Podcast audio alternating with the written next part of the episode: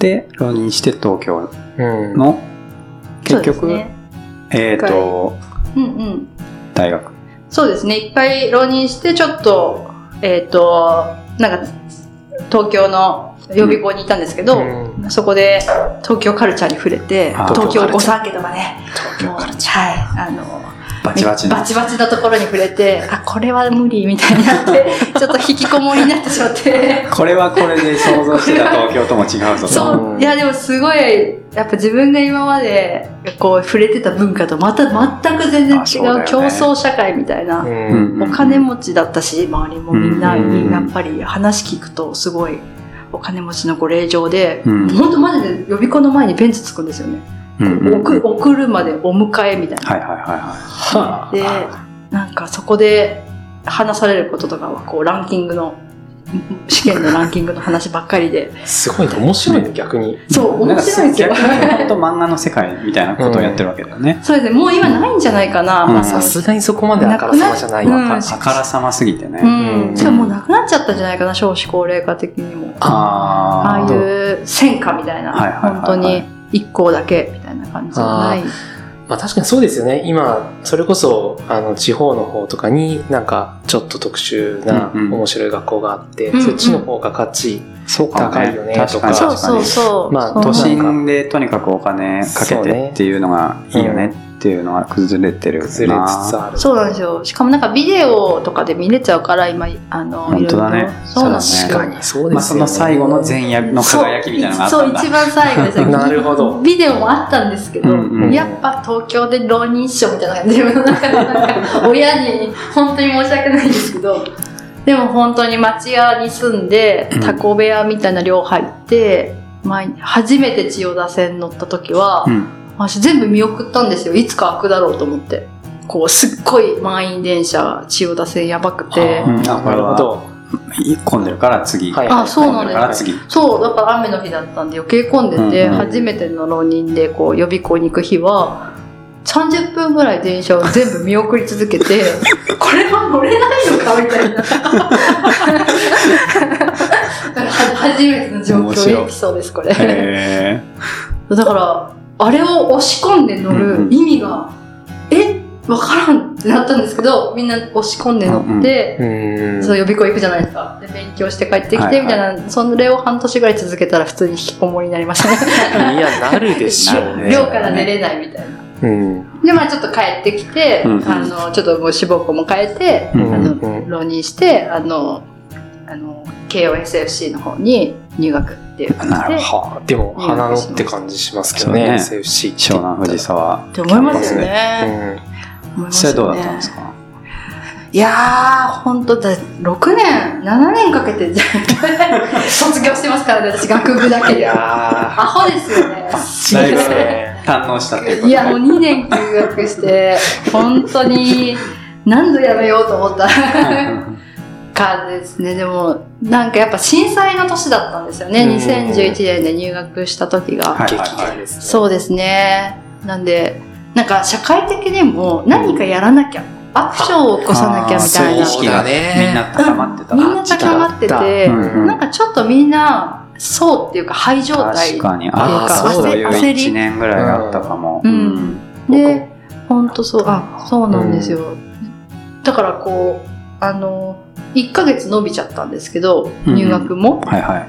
もうゼミとかも、もう、入っあ学校自体も入った瞬間から、なんかいろんなプロジェクト立ち上がって、ボランティアとか、うんまちづくり、ゼミとか、なんかそういうのがバーって一斉に始まったし、その伸びた1ヶ月の間も、あの、東京のに在住のアーティストに呼んでいただいて、うんどうせ1ヶ月伸びちゃったなら、東京のちょっと面白いとこいろいろ見に行きなよって言われて、うん。ね、ちょっと親の反対も押し切って、勝手に、あの、キャリーケース持って、シェアハウスに、初めてのシェアハウスにあの滑り込んで、で、当時そのムサビとか、うん。そういうところの卒業生のお姉さんたちが。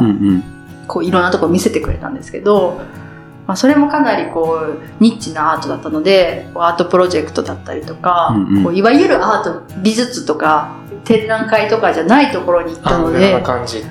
なんかアングラっていうか、それこそなんか最先端っていう感じですよね。あーあとプロジェクト系とか、うん社会的ソーシャルエンゲージメントアートとかって今言われるんですけど、本当にこう美術館っていう箱じゃなくて、うんフィールドでやったりとか、場所を作ったりとかうんっていうようなところ、じなんか児童館にアーティストをレジデンスさせて、うん。あの滞在制作してもらって、なんか子供たちと一緒に、あの、なんていうんですかね、そのたい一緒にその家庭をたうん。楽しむみたいなプロジェクトとか、いやめちゃくちゃ面白かったんですけど、そんなのを見てたら、学校にだんだん行けない。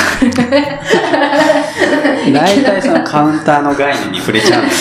そう、なんか、そっちの方が面白いってなっちゃって。うんで、入学前に1ヶ月がっぷりその1行っちゃってヶ月があったたか、ばからりに、はい。もうなんか、もうスカスカスカだと。あなるほど。そう、なんか変にふ震災復興のボランティアとかって言われてうんも、なんか、な、え、なんか違うな、みたいな。えーとか、まあ、あと SFC が結構特殊な学校で、本当に1年生から4年生まで同じ授業を取れるんで、うんうんもう、なんか、こう、クラスがないんですよね。うん必修のクラスがあんまりないので、友達もできなくて。もうこ、うんこ、この、全部こでやってねっていうそうことだそんなね。感じなんですよね。でも、本当にこう、もともと、その1ヶ月の間に本当になんかツイッターとかで、うんなんかもう、なんだろう、お互い交流し合って、もうサークルっぽくできてたりとか、わ、ある、あるあるですね。あるんですよあねあ。るあるですよね。そうなんですよね。うんそっかそっかそっか。でだからもう授業とかも感想とかツイッターで出してみたいな時代だったので、ちょうどツイッターが一番こう、へえ。あ、そっかそっか、そうですよね。そう確かに。あ LINE、ツイッターがそうなんです、そうなんです。し始めたし。はい。で、本当にズーム今もあるけど、当時からもうスカイプミーティングで、あの、グループワークをやったりとか、なんかまあそういうの使われたりしたんですけど、まあそういうのやりやってるがゆえに本当にクラスがないから、うんうん。なんかこう半年で一回関係切れるみたいな。と友達にななれないっていうかこう一緒のクラスになったとしても半年でまた違うクラスっていう感じだったので、なんかあんまり学校に居場所を見つけれず、まあ、あと自分が学びたかった文化政策とかアートマネジメントもちょっと、うんうんあの文学部の方に行かないと単純に勉強できないなっていうのもあってあんまり学校行かなくなっちゃったらちょっと休学。9話。うんはい。単位落としたらなって、休学ってその休学してた時は何何でした？浜松戻ってきてたりとか？戻ってきました。もうめちゃくちゃ落ち込んで、あの、普通に本当に落ち込んで、私はもう辞めるしかないかもしれない。うんこうズーンって下がってしまって、で、もう、もうレッツの利用者です。はい。あのみんなにこう、癒してもらい、癒してもらいながらっていうか、うんもうメンバーと同じように朝行って、はいはい。ちょっとタイムカード切って、うんうん。タイなんでタイムカード切ってたかよくわかんないですけどね、今からも。でもなんか、そうですね。うん来て、あの、一緒に、花、あの、過ごして、でも本当や、なんかただ過ごすだけっていうか、うんうんうんなんかアクティビティがあるわけじゃないので、うん列は。一緒に散歩とか、まあ、こう、プロジェクトがあったら、それのボランティアとかお手伝いするけど、あの、そうですね。やることは、本当にただただ過ごして、でもなんか、そその時に、こう、なんだろうね、ただただ一緒に過ごすっていう時に、なんか過ごした時間が今の自分の糧になってるのはすごい思いますけど。うん。うん。やっぱり、なんだろうな、なんか、ちゃんとその、なんか休む、休んだりとか、うんはいはいはいなんかその、何もしなくていいっていう時間をすごい豊かに過ごすので、彼らは。なんかそれ見て、やっぱそうだよなって思ったりとか。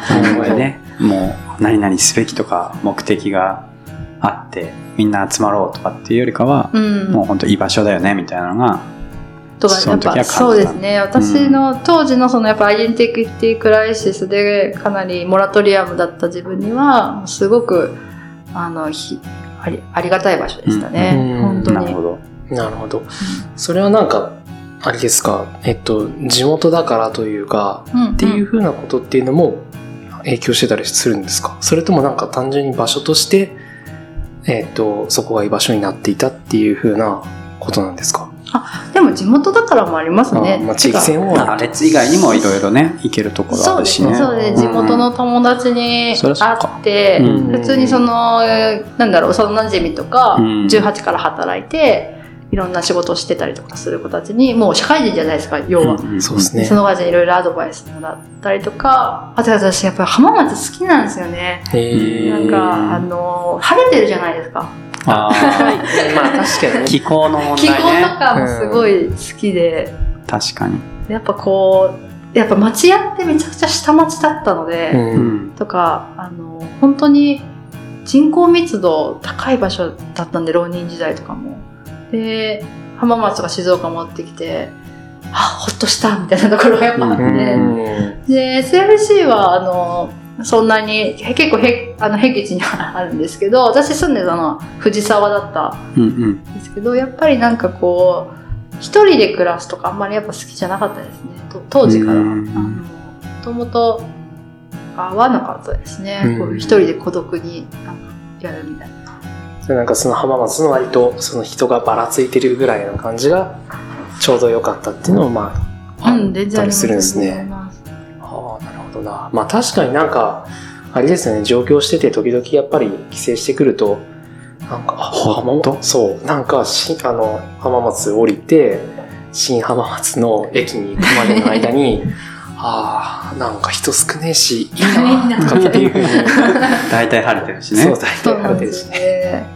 そうですね。あと、まあ、時期的にもやっぱこう、本当に電気消えてたりとかしてたので、あーなるほど2011年の5月そとかっかそっか停電、計画停電と計かね。画停電とか、あったもんねなんか東京も結構イレギュラーで、そうですね確かに。確かにそこから入り口だったっていうのはうん確かに。うわ懐かしいそううんで、やっぱ不安じゃないですか。そうだね福島原発のうんとかも。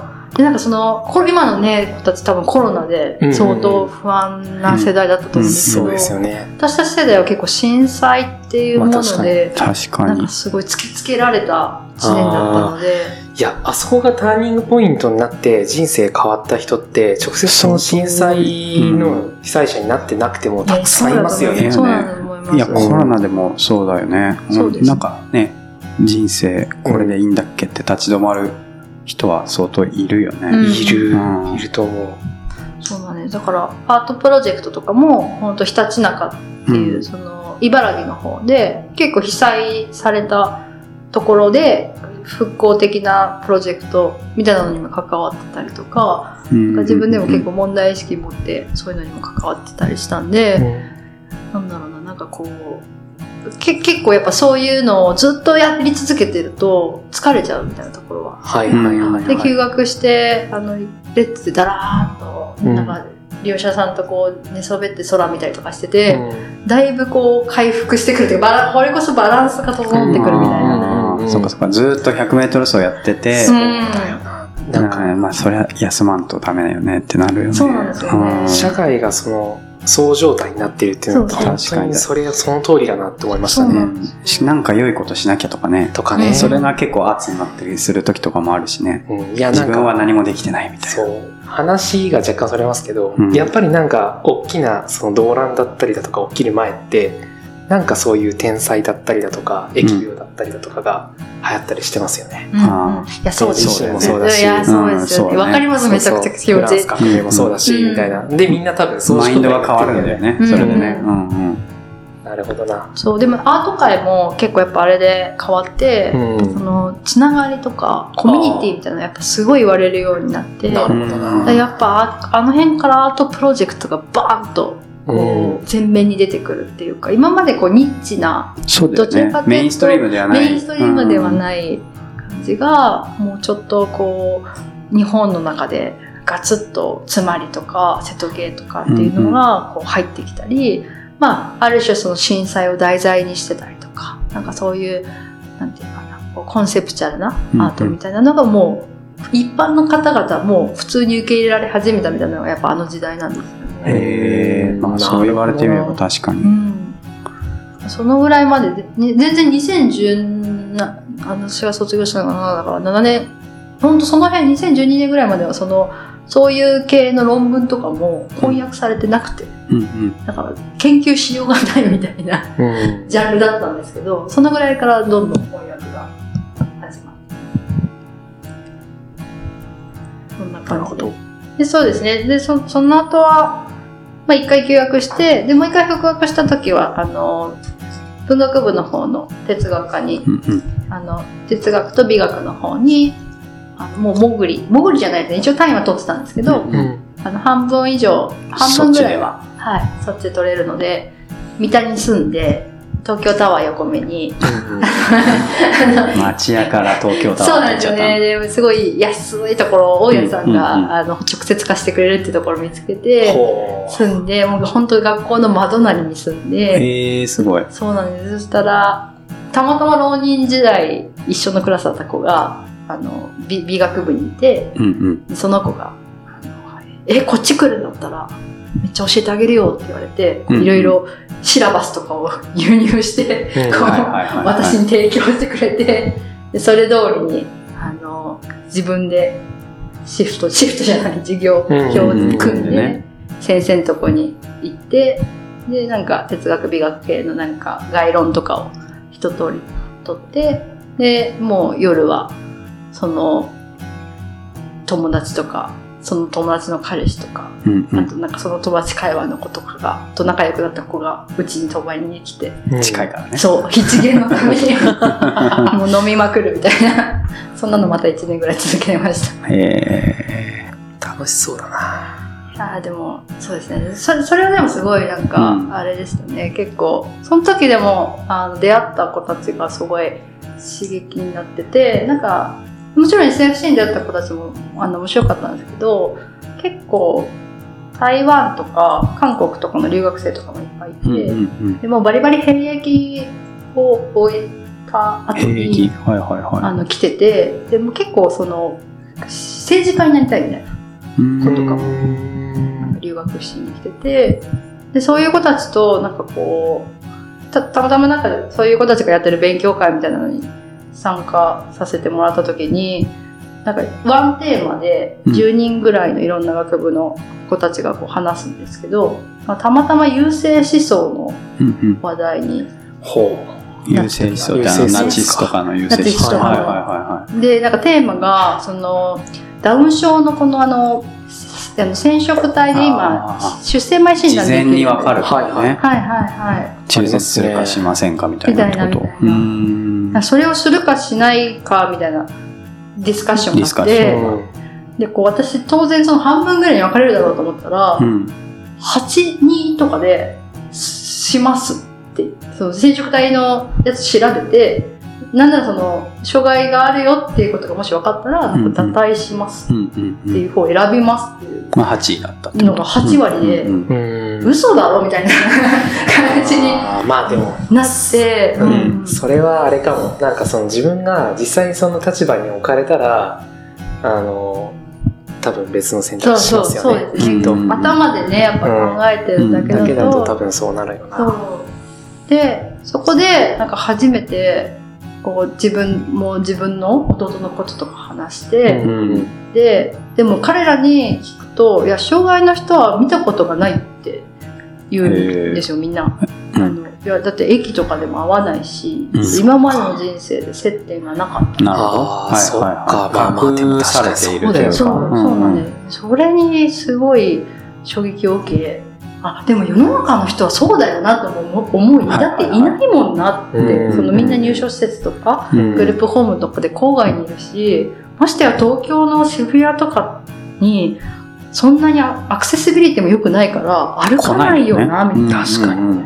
で、その時に、なんかちょっと、この人たちを、こう、レッツにうん呼んでやろうみたいな。うん感じで。企てて1週間学生のバカ合宿っていう企画を立ててそうやってそういうメンバーを1週間滞在させて滞在,、うん。滞在させて滞在してもらったりとかうんうんうんうん。しました、それがなんか契機になって変わった人とかもいるっていうか。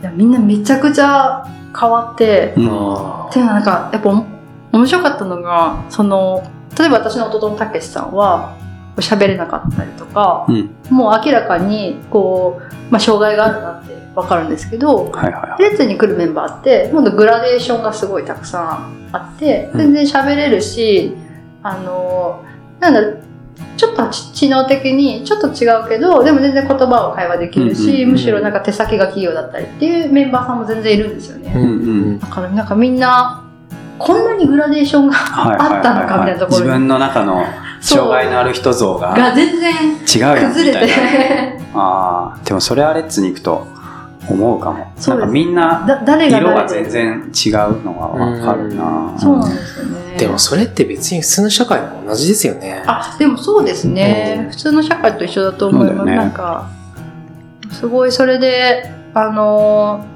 進学決まってた子がいやちょっと人生一旦こう止まってみる選択をしてみるって言って、うん。ちょっとニートを選んだりとか、うん。あとなんかあの東大の子とかはあのリタリコ障害。復帰支援みたいな。そうですね、うん。あの、えっと、上場企業なんですけど、うん。うんまあ、あの基本障害福祉系のあのベンチャー企業に就職決めたりとか、でもマッキンゼ行った行ったりとかする子もいて、全然さらと、さらっと。通り過ぎてみたいな。うん。なんか、なんかそういう経緯があって、うん。あなんか自分の価値観と違う価値観の人たちを、こう、混ぜ合わせたり、こううんうん交差させるの面白いなって。なるほどなそれはだって、あでもね、学科連れてきたって言ってるけども、でもそれもほとんどうんアートプロジェクトと全然言えるもんね。今さっき言ってた1週間連れてきちゃうみたいなねでも。そうですね。ねなんかそれがちょっと観光事業とかにね、うんつながってたりとか。いや、なるほどね。すごいよな。なんかその変化、基本なんか人間って立ち止まるというか、うん。やっぱりその変化を好まないうん、じゃないですか。でもやっぱその、かん自然環境みたいなものはどんどん変化していかないと。生きていけないっていう、うんそのなんかジレンマになる中で、なんか受動的にその変化、なんですかね。いや、その変化の中に巻き込むっていうのを作るのがうんめちゃくちゃうまいよなってそうだね。感じるんですよね。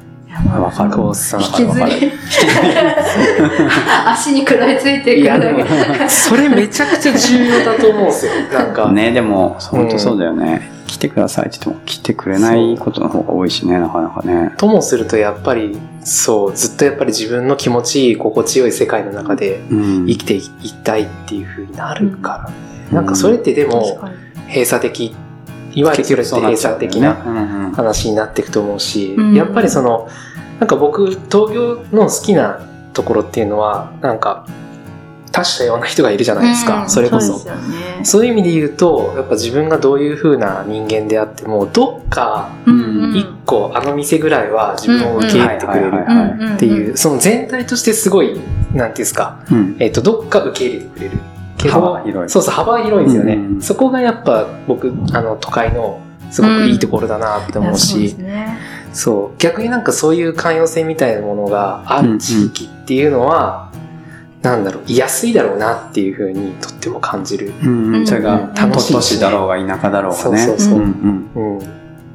まあでも逆にあれかもしれないですね。その、ちょうど、私が呼んでた子たちとかは、その、そういうところにも行ってないような秀才を呼んでた感じです。うんでも本当にショ人生初ショッキング、あ揺さぶられるみたいなのあ、オフィが、スの中にいたの。そううんね。それこそ、なんかずっとはいはい、小中高ストレートで、うん。義塾で、慶応義塾男子で来てて、うん。本当にもう就職活動次行くみたいな時に、いやいやいやいやいや、みたいな。もっといろんな人いるよ、みたいな感じで。何にもしなければ勝勝者、勝者に入っちゃう。そこでぶち込まれてた。そうで、それで優勢思想とか言ってんじゃねえよ、みたいな感じに。誰にも会ってないやんけ、みたいな感じで、こう、怒りみたいな。怒りのパワーをね。とか、とだからなんか見てみないのに、見て、うん見見ないのに言うなと。りしてないのに、うんなぜ決めれるのか、みたいなところから。いや、そうよね。確かに、そりゃそうだよね。いや、そうだよな。次回へ続く